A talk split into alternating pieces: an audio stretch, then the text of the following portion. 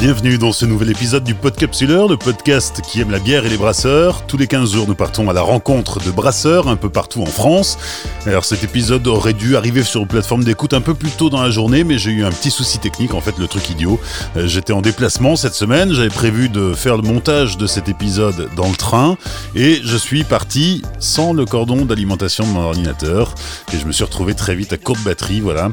Euh, ce sont des choses qui vous arrivent une fois et qui généralement se reproduisent plus parce que la fois suivante, eh ben, on vérifie par deux fois que le cordon est bien dans le sac. Bref, c'est parti. Dans cet épisode, eh ben, on monte à la capitale. Saison 2, épisode 9, la brasserie de Lettres à Paris.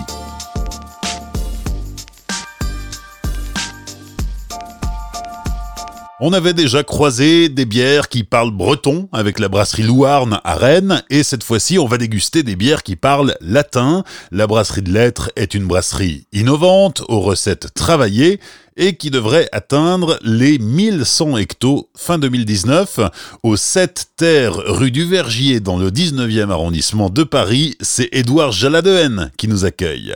On est une petite euh, brasserie artisanale euh, dans le cœur de Paris, donc avec euh, les caractéristiques d'une brasserie urbaine, euh, avec ses avantages, ses inconvénients. euh. et voilà, on essaie de bosser correctement, enfin en tout cas selon nos définitions à nous. Donc on travaille en bio et surtout sous mention nature et progrès, donc sans ajout de quelque, quelque sorte que ce soit. Et voilà, on a créé 5 emplois en 4 ans. Euh, on arrive à notre max de production, etc. Donc on va pas beaucoup euh, changer, puisque c'était pas le but de faire un monstre, mais juste de pérenniser euh, une petite entreprise dans Paris et de dire qu'on peut bosser dans la réindustrialisation de Paris, qu'on peut bosser proprement, correctement, en suivant les règles. Il y a question de finitude là-dedans et de, euh, bah voilà, une fois qu'on sera arrivé euh, à notre max, et bah ça sera le max. Comment t'en es venu à créer une brasserie? Je suis un peu comme un saumon en fait. Voilà, j'ai remonté un saumon zitophile et j'ai remonté un peu le cours de la bière. euh, donc de euh, mes euh, études, ensuite j'ai fait une douzaine d'années intermittentes du spectacle où la bière est assez présente, l'alcool en général, mais la bière est assez présente. Puis euh, je suis par euh, un peu par capillarité, euh, je suis devenu barman. Donc j'ai été pendant une dizaine d'années barman de nuit. Et puis pareil, en remontant le cours, et bah, euh, à force, je me suis intéressé à mais comment on fait ça? Et l'idée de la brasserie est venue avec un de mes premiers associés, qui est plus dans des milieux très underground euh, parisiens. Underground Enfin, c'est des gens qui font des choses un peu étranges, euh, dont beaucoup sous Paris, mais fait partie des gens qui ont, euh, qui ont rénové l'horloge du Panthéon de manière totalement en dehors. Donc ils avaient monté un atelier d'horlogerie dans la coupole pendant un an, totalement euh, en dehors des, trucs, sans autorisation, sans rien, etc. Et on s'était dit, à l'époque, il n'y avait aucune brasserie sur Paris. Et on s'était dit, mais nous, on voudrait redonner une bière à Paris. euh, Enfin, voilà, faire une bière qui soit typiquement parisienne et euh, faire pousser de l'orge là, faire pousser du houblon là-bas, etc. Et puis, de fil en aiguille, on a monté cette brasserie qui devait pas être aussi grande au départ, qui devait être une petite chose, et puis qui est devenue, euh, enfin, en tout cas, notre taille, qui reste une taille humaine, mais qui est quand même un, un- un joli chouet. Qu'est-ce qui a fait que ça se soit développé au-delà de ce que tu avais imaginé? Bah parce qu'à partir du moment où on voulait, où je me suis dit que j'allais en faire un métier, bah il y a des contraintes économiques et particulièrement celui de s'installer à Paris, donc avec des contraintes économiques euh, fortes. Et bah il faut trouver l'équilibre entre justement euh, la production d'un côté et, et payer le loyer de l'autre. Donc là ici on a euh, 8000 euros de loyer par mois, je crois. Donc il faut quand même produire euh, quelques petites canettes pour pouvoir euh, payer ne serait-ce que le loyer. Canette ou bouteille Bouteille, canette, euh, on, a, on, a travaillé un peu sur les canettes, mais Nature et Progrès, par exemple, euh, les canettes, c'est pas trop notre truc, à cause des euh, vernis alimentaires qui sont dedans. Donc il n'y a plus de bisphénol A, maintenant c'est le bisphénol B. Et puis quand le bisphénol B sera interdit, ça sera le C, puis on ira jusqu'à Z, et puis on incrémentera un autre, nom. Donc voilà, pour l'instant c'est pas, notre truc. Nous, on bosse plus sur, euh, sur la consigne, la réutilisation, etc. Ce qui est compliqué aussi, parce que c'est Paris et que sans volonté euh, politique de justement de faire des points de consigne, etc. Pour l'instant, c'est pratiquement impossible. En tout cas, à notre taille à nous, parce que justement, on produit euh, pas mal, de faire de la consigne. Mais on travaille dessus. C'est-à-dire? Euh, bah, on travaille dessus, par exemple, avec les Biocop, qui essayent de mettre en place des systèmes de consignes. On a fait, euh, on a fait des tests de consignes avec euh, Jean Bouteille, donc, qui est un laveur qui est lillois. qui pensait installer une laveuse de bouteilles à Pantin, donc juste à côté de chez nous. et, puis, et puis voilà, le, le vrai problème, c'est les points de consigne. C'est si les gens peuvent pas mettre leurs bouteilles un peu n'importe où, en tout cas près de chez eux, et bah ça ne fonctionne pas du tout quoi. Et le problème étant la place à Paris, c'est-à-dire qu'il y a plein de caves qui sont ouvertes, etc. Mais il y a 60 ans, quand on ouvrait une cave, on avait un entrepôt derrière, une grande cour, etc. Maintenant, on ouvre une cave, on a 20 mètres carrés, et consigner des choses, ça veut dire avoir des bouteilles sales euh, dans un petit euh, local. Euh, donc pour l'instant, c'est pas trop possible, mais on, travaille dessus, dont au niveau politique, à essayer de, de pousser les choses. Aujourd'hui, les brasseries à Paris, il y en a tout un tas. C'était pas le cas il y a 4 ans? Bah, La première qui s'est montée à Paris, c'était la Goutte d'Or, il y a presque 6 ans. Et puis après, a après, on est tous arrivés plus ou moins dans un mouchoir de poche avec Bap Bap. Euh, il y avait la baleine qui existait déjà. Euh, bap Bap, et il doit y en avoir une autre. Je ne sais plus. Et depuis, oui, non, il y en a, y en a une petite dizaine maintenant, je crois, à Paris. Plus les brewpubs euh, qui se sont montés un peu partout, etc. Donc c'est plutôt chouette. C'est plutôt chouette que, enfin, que ça ait bien pris à Paris et qu'il y a des gens qui s'investissent là-dedans et que, et que, et que voilà, il y a une force de proposition comme ça qui soit pas euh, juste euh, on fait de la bière parce que c'est cool et que ça rapporte de l'argent. Ça ne rapporte pas d'argent. Enfin, pas à notre niveau, quoi. Pas avec 8000 euros de loyer. Enfin, moins, en tout cas. Voilà. Tu nous parlais d'une production bio, tu nous parlais de, de Nature et Progrès qui est peut-être moins connue. Quelle est la démarche? Donc nature et progrès, euh, on n'a pas le droit de le dire du tout que c'est bio plus plus, mais bon, voilà. Euh, en gros, euh, si le bio s'intéresse uniquement aux matières premières, nature et progrès va s'intéresser à un côté plus systémique, c'est-à-dire avoir bien en amont ce qui se passe dans les productions et tout ça, etc. Avoir bien en aval de ce qu'on fait de nos déchets, de comment ça se passe, etc. Avoir sur le process quels sont, euh, avec quoi on nettoie nos sols, euh, tout ça, etc. C'est-à-dire qu'on soit en cohérence systémique avec une idée, euh, une idée de qu'est-ce que ça veut dire de bosser bien, enfin de bosser correctement, sans en ayant un minimum d'impact sur notre écologie et notre écosystème. Tout ça, c'est les grandes lignes de Nature et Progrès. Ensuite, il y, a une, euh, part un peu sociale aussi dedans, de euh, bah, euh, voilà, d'essayer de payer à peu près correctement ses salariés, de ne pas leur faire faire tout le temps la même chose, de, la, formation, etc. C'est enfin, les grandes bases. Dit comme ça, j'ai l'impression qu'on est des héros angéliques. Mais bon, dans les faits, c'est juste qu'on essaye de faire les choses correctement. Ça a un impact sur la qualité du produit ah bah Ça, j'en ai bien aucune idée. En tout cas, ça a un impact sur nous, notre, euh, notre bonheur de faire de la bière. Sur la qualité, c'est toujours pareil. Euh, on utilise des produits de qualité, on essaye de, on travaille beaucoup en local. Quand j'ai monté la brasserie, euh, vu que l'idée c'était de faire une bière parisienne, et bah on essaye au fur et à mesure d'avoir les choses les plus proches possibles de nous. On bosse avec de l'eau de Paris euh, qu'on traite pas. On bosse avec, euh, avec des, orges qui viennent pour l'instant de Picardie, de Champagne, un peu de Beauce, même si je n'ai toujours pas compris comment ils arrivent à faire du bio dans la Beauce. Mais, mais bon, euh, on bosse avec des houblons alsaciens, donc avec la copoudale, euh, parce que bah, parce que c'est 95% pour l'instant de la production de houblon.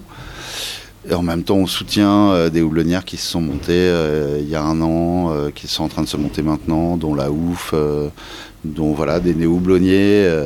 on est, est vice-président de Houblon de France enfin la brasserie, vice-président de Houblon de France, parce qu'on est très impliqué euh, à un niveau associatif euh, sur justement refaire euh, vivre ces métiers. Et pour nous, c'est très important de refaire vivre nos approvisionnements et de pouvoir avoir des choses qui sont de plus en plus proches de nous.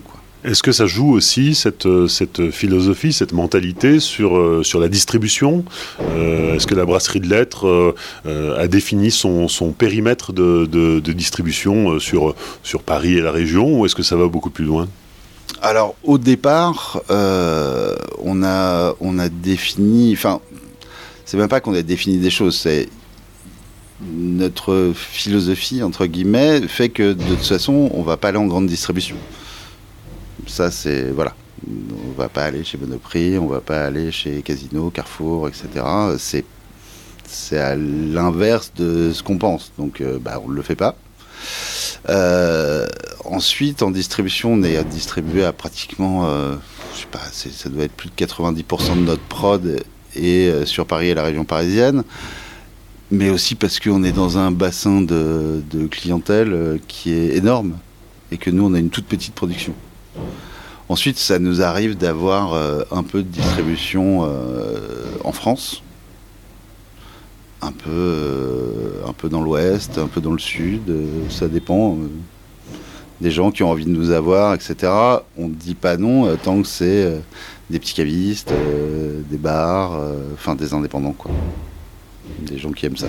Donc là, on est dans le 19e à Paris. C'est un bâtiment qui a toute une histoire parce qu'on est dans un, un ancien garage. Enfin, ça a été un garage, mais pas que. Ça a été une forge, ça a été euh, différentes choses. Euh, oui, oui. C'est bah, à dire que le quartier était un quartier extrêmement euh, d'artisans, de il y a beaucoup de garages aussi, etc.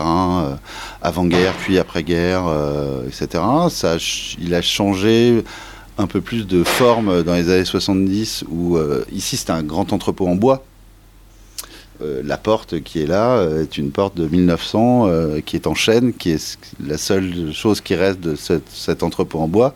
Mais bon, la porte est tellement. Enfin, c'est pas moi, je la trouve belle, même peinte en grise comme ça. Mais, voilà, donc le quartier a pas mal changé dans les années 70 où ça a bétonné beaucoup et, et voilà. puis ils ont construit pas mal d'immeubles. Il y avait une ferme juste au coin de la rue. Hein. Vraiment une ferme avec des animaux, tout ça, etc. Donc ça s'est construit beaucoup et donc cet entrepôt euh, qui, euh, a été une forge, qui a, servi euh, à monter les kiosques parisiens, donc les kiosques de journaux qui arrivaient à l'époque de Pologne, étaient montés ici puis déposés dans Paris, un peu partout.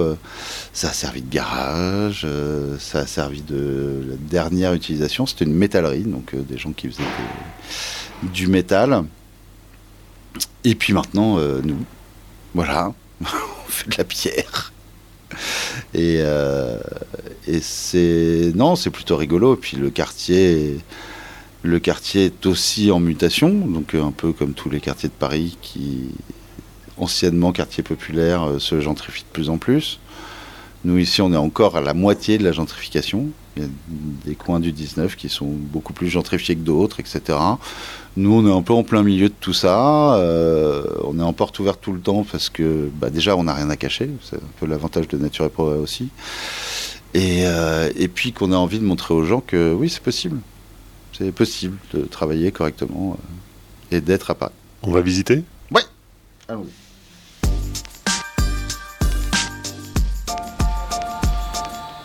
Alors, on a descendu les, quelques marches qui séparent le, bureau de, euh, de la brasserie. Bah là, on arrive tout de suite euh, chez nos nouveaux poussins qu'on va héberger pendant quelques années, j'imagine. Donc, qui est une biscuitière qui fait des broustiques, donc qui fait des euh, gâteaux apéritifs à base de nos drèches et qui va accueillir aussi de ce petit labo un boulanger qui est en nature et progrès comme nous et qui lui distribue que des AMAP il fait tout à vélo.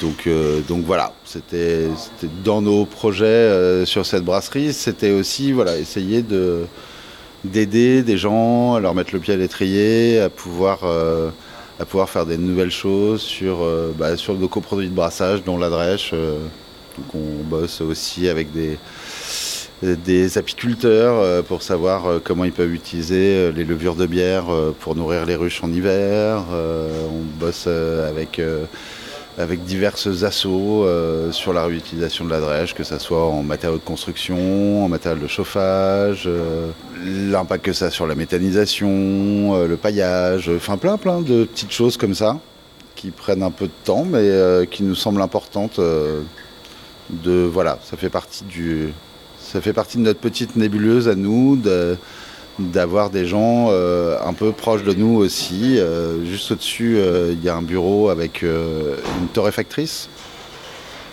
avec qui on fait des bières au café, qui est, une amie à nous et qu'on a, qu'on amené ici, avec les bureaux de Beemaker qui font des petits, des petits kits de brassage, petits kits de 5 litres qui sont très rigolos et qui marchent très bien, avec un petit livret très explicatif qui est vachement bien. Je sais, je l'ai corrigé. Euh, et, voilà, on essaye de monter un peu une nébuleuse autour de nous euh, pour, euh, bah, voilà, pour déjà pas être tout seul, parce que c'est important. Et puis essayer de se soutenir les uns les autres dans, des, dans des entreprises qui sont toutes jeunes et qui sont souvent un peu fragiles et, où on avance tous ensemble. On a l'impression aussi d'être dans une sorte de cercle vertueux. Bah oui, c'est toujours rigolo quand on dit ça, parce qu'on n'est pas, enfin, n'est pas des, chantres de la vertu, enfin, je crois pas. Mais, euh, mais c'est ce qu'on essaye de faire, oui. D'aller, euh, bah, voilà, d'essayer de voir en plus grand et de, quand on voit en plus grand, bah, on essaie de faire les choses au mieux dans toutes les parties sur lesquelles on a un impact. Quand elles sortent euh, de brassage, bah, c'est une matière, c'est pas un déchet, hein, c'est voilà, c'est une matière organique euh, qui contient des fibres, des protéines, euh, un peu de sucre, euh, etc. Donc qui est utilisée directement. Et sinon, elle part en méthanisation. Donc on bosse avec une compagnie qui s'appelle Love Your Waste, qui, bah, qui collecte des déchets et qui les emmène chez un méthaniseur. Le, gros truc de Love Your Waste, en fait, c'est plus la formation sur euh, éviter le gaspillage alimentaire, euh, tout ça, etc. Donc, ils bossent beaucoup avec des, avec des collectivités, des écoles, des collèges, des lycées, euh, des hôpitaux, pour essayer, pour eux, faire réduire en fait les déchets, même si bah, ils vont en récolter moins, mais c'est un peu leur but. C'est pas, souvent chez les collecteurs de déchets, il y a un peu ce ce truc un peu étrange de non mais en fait ce qu'on voudrait c'est que vous en fassiez moins des déchets. C'est pas je veux de plus en plus de déchets. C'est eux ils sont vraiment dans ce truc de on va vous apprendre à faire moins de déchets et à, former les gens pour dire voilà on peut euh, on peut diminuer au fur et à mesure euh, les déchets particulièrement les déchets alimentaires. Nous on est dans un truc un peu différent parce qu'on peut pas réduire nos déchets euh, de brassage plus on brasse, plus il y a de drèche. Donc euh, bah, ça, part directement, euh, ça part directement en méthanisation, sauf euh, ce qui est détourné pour, pour faire des petits gâteaux apéritifs qui sont extrêmement bons et qui donnent soif. Donc toutes les qualités pour un brasseur. À côté du nouveau labo, là, où les drèches sont transformées, on trouve, et c'est plutôt inattendu, un, conteneur maritime. Alors ça, c'est le, stock pour le malt. Il faut savoir qu'à Paris, il y a quand même pas mal de Mickey, voilà, des petites souris, des rats, etc. En plus, on est à côté du canal, donc il y, a une vie assez, assez forte là-dedans. Moi, j'ai bossé en bar de nuit dans Paris pendant de nombreuses années et c'était un des problèmes qu'on peut avoir dans les bars et où on se rend compte que en gros, à peu près quel que soit ce qu'on peut faire dans une pièce pour la protéger des rats, ça ne marche pas. Donc le conteneur maritime, qui est un peu conçu pour ça, bah, ça marche pas mal. Donc euh, bah voilà, un petit conteneur maritime euh, qui était une solution euh, et en plus économiquement ça, ne vaut pas grand chose un conteneur maritime déclassé. Donc c'est voilà, quand on a monté la brasserie, cette solution-là s'est un peu imposée à nous pour stocker nos malices. Et c'est efficace. Et c'est efficace. Ouais, donc juste à côté du conteneur, le concasseur. Donc le concasseur qui est, bah, qui est un peu donc en dehors de la brasserie dans laquelle on va rentrer tout à l'heure pour éviter les poussières et tout ça, etc. Euh, et tout ce qu'il y a sur le grain qui peut contaminer un peu partout. Euh, voilà, un petit, euh, petit concasseur, histoire de concasser le mal, de ne pas le réduire en farine, mais de préserver au maximum l'intégrité de l'enveloppe de la graine. Donc nous voilà arrivés en brasserie. Donc ce qu'on entend derrière là, c'est notre biscuitière qui n'a pas encore pris ses, marques dans son labo puisque le labo n'est pas fini et que donc il fait ses essais euh, bah, là en brasserie, donc avec sa petite machine à broustique. Et puis à notre gauche, euh, notre nouvelle embouteilleuse qui est arrivée il y a assez peu de temps. Donc on vient de passer en isobarométrique, ce qui nous a permis de libérer de la place pour accueillir justement la biscuiterie.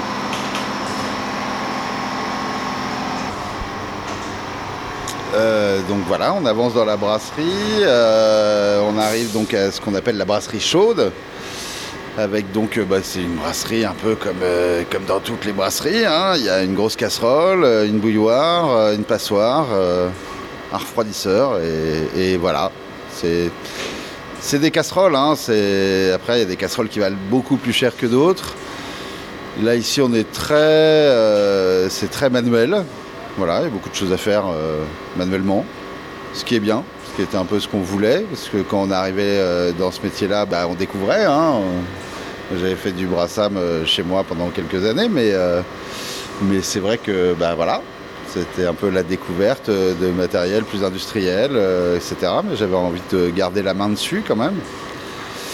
Donc ces petites casseroles qui nous permettent de, de remplir la petite forêt de fermenteurs qui est derrière nous. Ouais, parce que les fermenteurs, il y en a un paquet quand même. Bah, il y en a un paquet, ouais. On a 6 fermenteurs de 10 hectos, 6 fermenteurs de 20 hectos. Là, on en attend encore.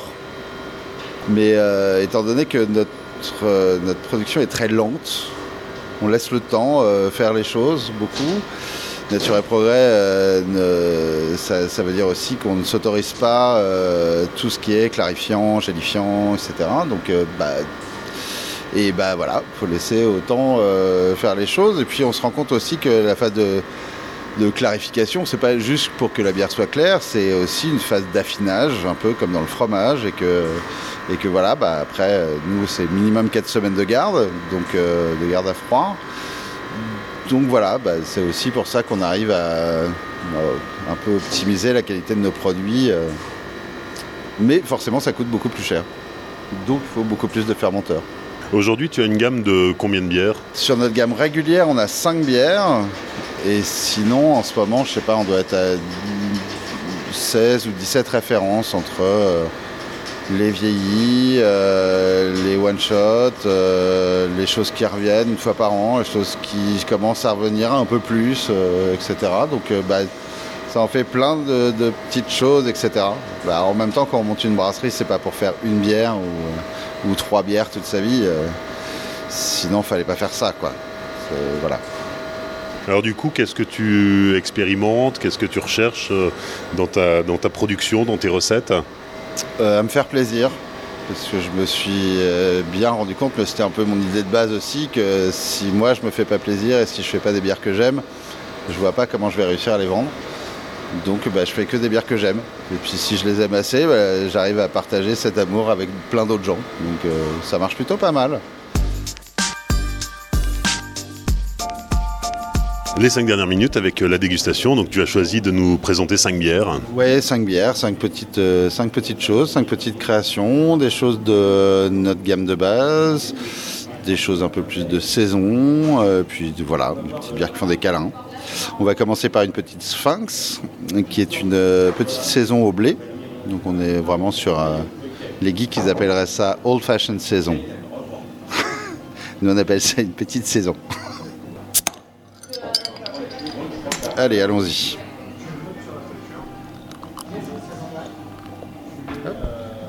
Oui, c'est très clair. Hein. En fait, on était un peu sur un truc un peu champanisant. Euh, voilà, des bulles très fines, euh, quelque chose qui, se boit un peu sans y penser. Euh.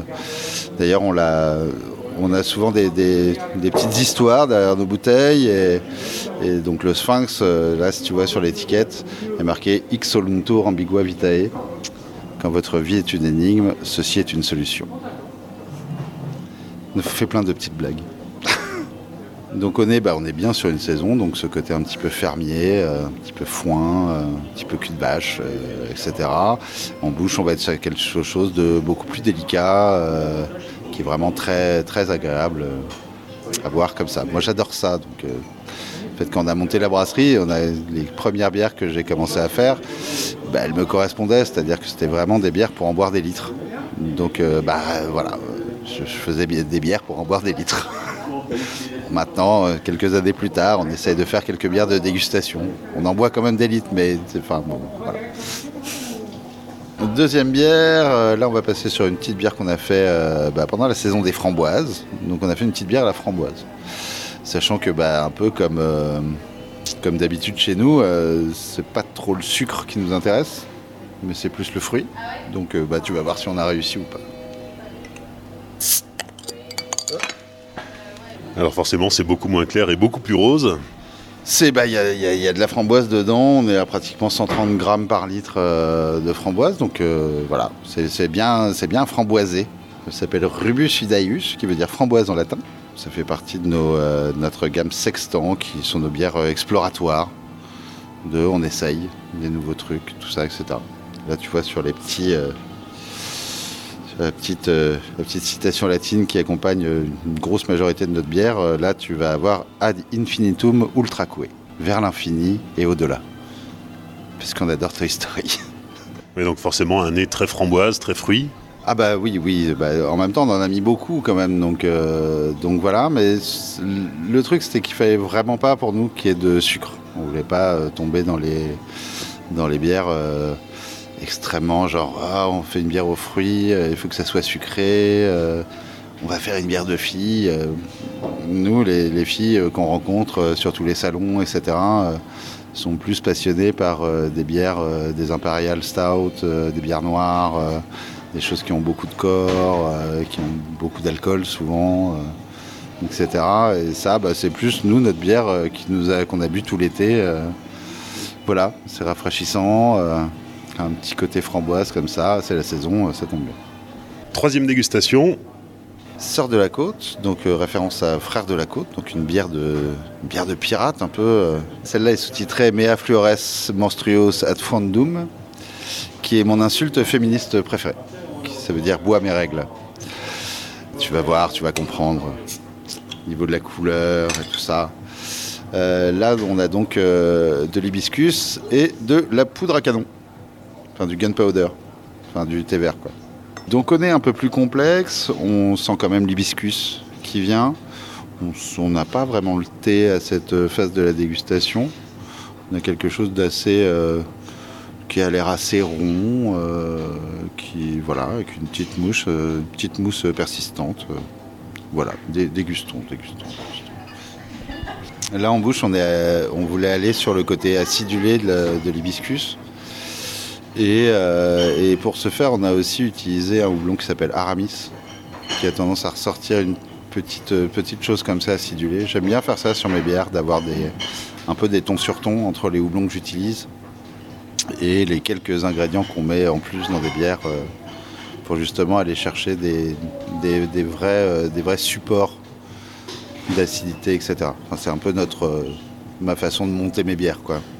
de faire mon petit mécano et d'avoir des choses qui supportent bien euh, le côté acidulé, là par exemple, euh, est bien supporté par le houblonnage derrière. Quatrième, euh, donc c'est une triplex Coffea Demencia. C'est une bière qu'on fait en coopération avec une, une, amie qui est, torréfactrice, qui fait partie des néo-torréfactrices. voilà, donc avec qui on bosse chaque année avec un café différent, une recette de bière différente pour bien se, mettre avec ce café-là. Euh, là, c'est la troisième version, donc, euh, avec un café euh, d'Éthiopie. Et, voilà, on fait une triple onction de café dans une triple. Donc on va avoir du café moulu en fin d'ébullition, on fait un dry beaning, donc on fait infuser des grains de café entiers pendant la garde, et en fin de garde, on va rajouter un cold brew de café juste avant l'embouteillage. Donc qui apporte à chaque fois des notes de café assez différentes, parce qu'on le goûte, euh, on le goûte tout au long de la production, et ça apporte à chaque fois une, couche supplémentaire.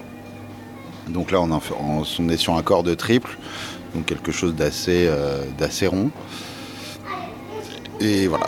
Après, c'est assez rigolo. Hein. J'aime plus boire que parler la plupart du temps, donc euh, bah, on va faire ça, on va boire. Oui, alors au nez comme en bouche, il n'y a pas de doute, c'est café. Ah, c'est café, c'est café, café. Euh, et vraiment, c'était un peu. C'était un peu. Voilà, on essaye de faire une recette pour mettre en valeur un café. Donc une recette qui essaye de disparaître un peu derrière, où on a du malt, euh, un tout petit peu de houblonnage, mais c'est très, euh, très léger. on essaye de mettre le plus possible en valeur ce café et ses particularités. là, en l'occurrence, un petit peu fruits rouges, un petit peu. voilà, des trucs très, très fins. L'année dernière, on était plus, c'était plus sur un café qui avait des notes de noisettes, euh, chocolat, où on avait un corps plus rond euh, pour accorder euh, à tout ça. La première année, c'est un café très floral. voilà. Donc à chaque fois, on a une, expérience différente. et ça, ça, ça, marche plutôt pas mal.